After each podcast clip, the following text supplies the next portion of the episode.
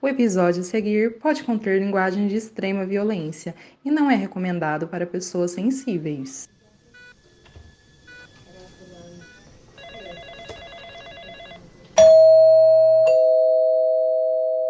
Atenção, senhores pacientes!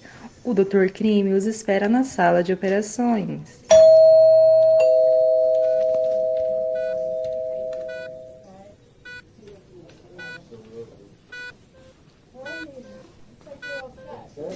Boa noite, sejam muito bem-vindos ao consultório do Dr. Crime. Mas antes de começar o episódio, eu queria deixar um lembretezinho aqui para vocês, para vocês seguirem a gente lá nas nossas redes sociais, no Instagram e no Twitter, e vai estar tudo aqui na descrição desse episódio.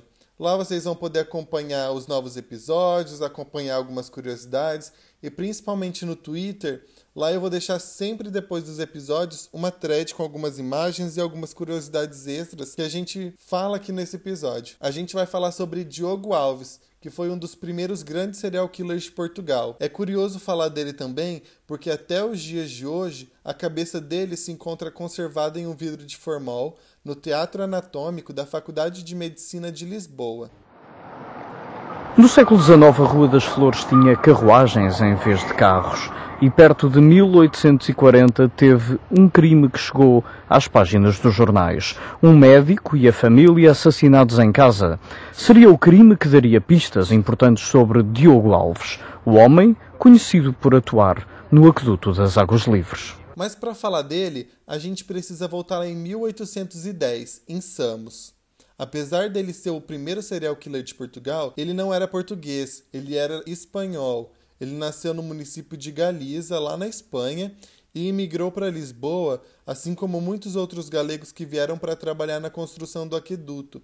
Mas ele veio muito jovem, ele veio com 13 anos. Para quem não sabe o que é o aqueduto, o Aqueduto das Águas Livres é um sistema muito complexo de captação e a distribuição de água de Lisboa, que é a capital portuguesa. Quem mandou construir foi Dom João V no século XVIII, que por acaso foi uma das construções que sobreviveu ao terremoto de 1755. Para vocês terem uma noção, gente, esse terremoto foi tão forte que teve uma magnitude de 9 na escala Richter, e ele fez mais de 10 mil mortos. A obra impressionava, né, já que levou cerca de 68 anos para ser construída, que foi entre os anos de 1731 e 1799. O aqueduto das Águas Livres ele era o eixo central de um sistema que percorria 14 quilômetros que era desde a Mãe d'Água Velha no Conselho de Sintra até a travessia do Vale de Alcântara. Apesar do Diogo ter vindo para cá, para Portugal, na época que muitos imigrantes estavam vindo para ajudar na construção do aqueduto, ele não seguiu o destino dos seus conterrâneos. Longe ali do rebuliço da obra que emprestou o nome para ele, que ele ficou ali conhecido como Diogo Alves, o assassino do aqueduto, Diogo Alves ele servia as famílias abastadas, né, nas suas casas. Ele não trabalhava na construção da obra. Muito pouco a gente sabe sobre Diogo né? Ali a, a infância e a juventude dele ficou perdida na bruma da história. Segundo alguns relatos de pesquisadores,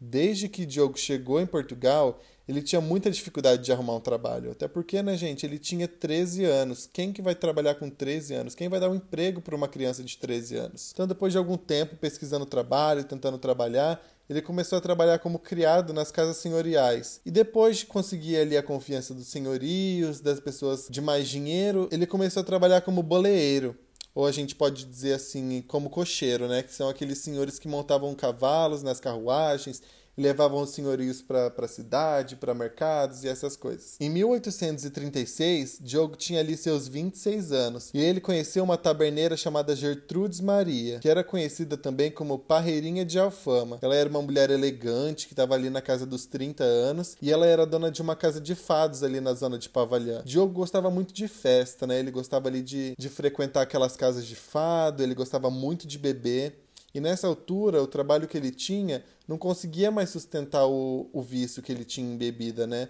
Então foi aí que ele começou a falsificar chaves e a roubar pessoas. Até que ele roubou a chave que dava entrada nas galerias subterrâneas do reservatório da Mãe d'Água. E foi nessa altura que o Diogo começou a circular livremente pelo aqueduto sem que as pessoas percebessem. Então foi ali, no aqueduto de Lisboa, sem que ninguém o visse, que o primeiro serial killer de Portugal começou a fazer suas primeiras vítimas. Gente, então ele ficava ali escondido, e quando a população passava ali pelaquele local, tanto para ir trabalhar quanto para vir do trabalho, ele roubava as pessoas. Não só satisfeito em roubar, ele vendava as pessoas, subia até a parte mais alta do aqueduto, que estima lá ter mais ou menos uns 65 metros, e jogava as pessoas lá de cima. Em 1838, naquele mesmo ano, Diogo chegou a morar com a Gertrudes e seus dois filhos, um menino e uma menina. Gertrudes Maria, a então companheira do Diogo, ela tinha ali seu estabelecimento de fado, ela era proprietária do estabelecimento, mas ela estava cansada, né, gente? Uma mulher com lá 30 anos já não quer mais, naquela época já não queria mais trabalhar. Ela queria ser rica, ela queria ter dinheiro, ela queria ficar tranquila em casa sem precisar fazer nada. E foi ali, né, morando com o Diogo, que ela descobriu que o Diogo começou a, a cometer crimes que ele começou a matar e roubar pessoas. Mas ao invés dela repudiar aquela ação dele, né, de falar assim, não, não faça isso, vamos parar com isso, eu vou chamar a polícia, eu vou separar de você, não, gente. Você já deve imaginar o que, que ela fez, né? Ela queria dinheiro, então ali estava uma oportunidade para ela. Ele estava roubando, ele estava trazendo dinheiro para casa, então ela ficou tranquila. Ah, ele tá roubando, está trazendo dinheiro para casa, então tá tudo certo. Vai lá, rouba mais, traz mais dinheiro que eu vou ficar feliz e vou ficar calada. Depois de algum tempo fazendo muitas vítimas, a polícia não suspeitava de nada. Várias pessoas morrendo todas ao mesmo tempo, todas na mesma zona, e mesmo assim a polícia não fez nada. Mas sabe por quê? Porque naquela época não se tinha passado muito tempo desde a Revolução Liberal Portuguesa. A revolução aconteceu dia 24 de agosto de 1820 na cidade do Porto. Foi apenas 16 anos antes das mortes começarem. A população estava passando por uma crise política e uma crise econômica. Então as autoridades não suspeitaram de nada, pensaram só que poderiam ser apenas uma onda de suicídios, devido ao fato de que as classes sociais mais baixas que habitavam ali aquela zona estarem passando por falta de dinheiro, de comida. Então a polícia pensou que as pessoas só estavam acabando com o próprio sofrimento subindo ali em cima do aqueduto e se jogando. Digamos de passagem, né, gente, que o Diogo Alves nesse aspecto ele foi muito inteligente para não ser pego, porque ele sabia que se ele roubasse e matasse as pessoas mais pobres, a polícia simplesmente ia mesmo achar que era uma onda de suicídio. E foi assim. Tanto que a polícia naquela época não investigou a fundo nenhuma das mortes. Estimava-se que naquele ano, 1837, Diogo Alves roubou e matou cerca de 70 pessoas. Gente, 70 pessoas morreram e a polícia mesmo assim achou que era uma onda de suicídio. Em um ano, 70 pessoas se matando? Gente, não é normal. Bom, foi nesse ano que o aqueduto ele teve que ser fechado por conta da revolta da população, que começou a suspeitar. Já que a polícia não suspeitava de nada, a população estava suspeitando.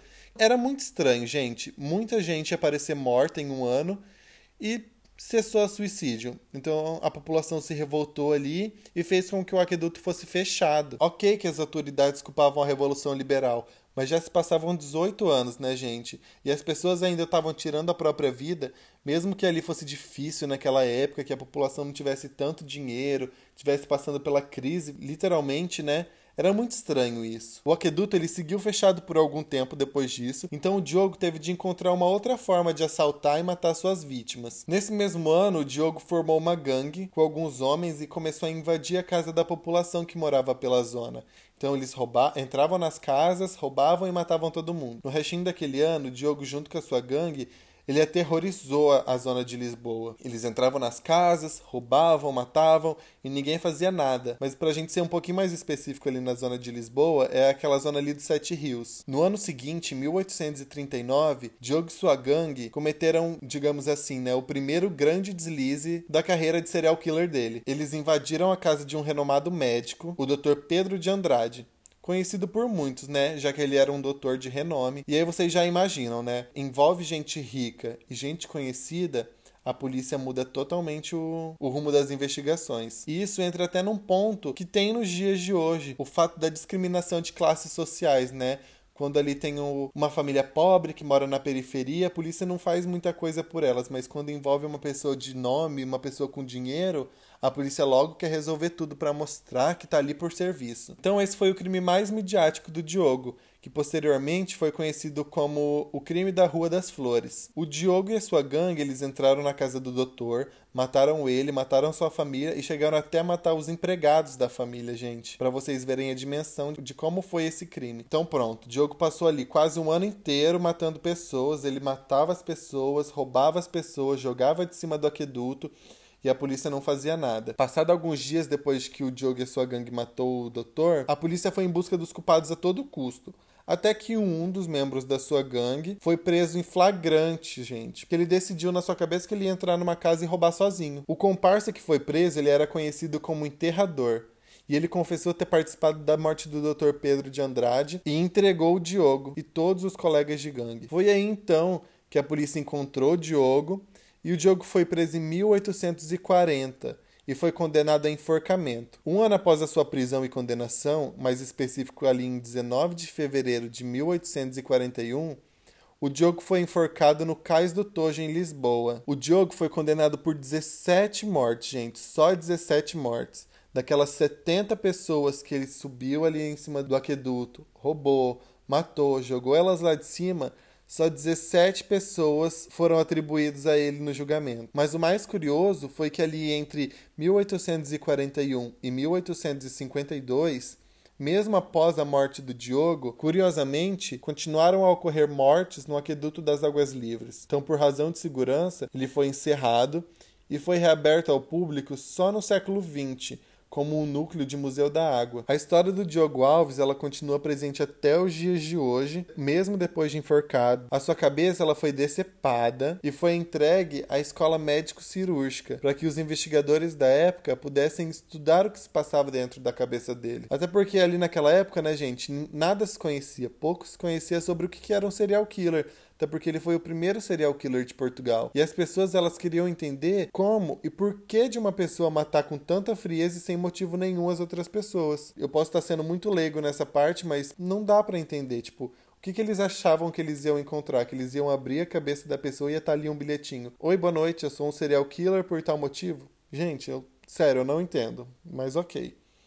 E essa prática de abrir a, abrir a cabeça da pessoa para estudar era chamada de frenologia. E ela era muito comum naquela época, né? Os cientistas abrirem a, as cabeças para tentar estudar o que se passava de diferente ali. Mas é óbvio que ninguém encontrou absolutamente nada. A cabeça do Diogo ela é preservada até os dias de hoje num vidro de formol. Então, gente, mais de 180 anos depois, ela tá ali intacta no Teatro Anatômico da Faculdade de Medicina de Lisboa. Eu não sei como que tá funcionando agora por conta do Covid, por conta da nossa nossa pandemia. Mas, gente, se vocês tiverem a oportunidade de ir até lá para ver, é sério. Por foto a gente vê e já fica abismado. A cabeça do Diogo tá ali perfeitinha. Você olha e tá ali um olhar sereno, de como se não tivesse feito nada, não tivesse matado ninguém, não tivesse Sério, é bizarro. Bom, gente, esse foi o episódio de hoje. Espero que vocês tenham gostado da história. A história foi um bocadinho curtinha, mas foi só pra gente dar uma intro nessa temporada que tá vindo agora, que tem bastante coisa legal, tem bastante coisa diferente. E é isso, não esqueçam de seguir a gente nas nossas redes sociais, no Instagram, no Twitter. E corre lá agora, depois que você assistiu o episódio, para ver a thread lá no Twitter, que eu vou postar algumas fotos, algumas curiosidades. Um forte abraço e até a próxima semana.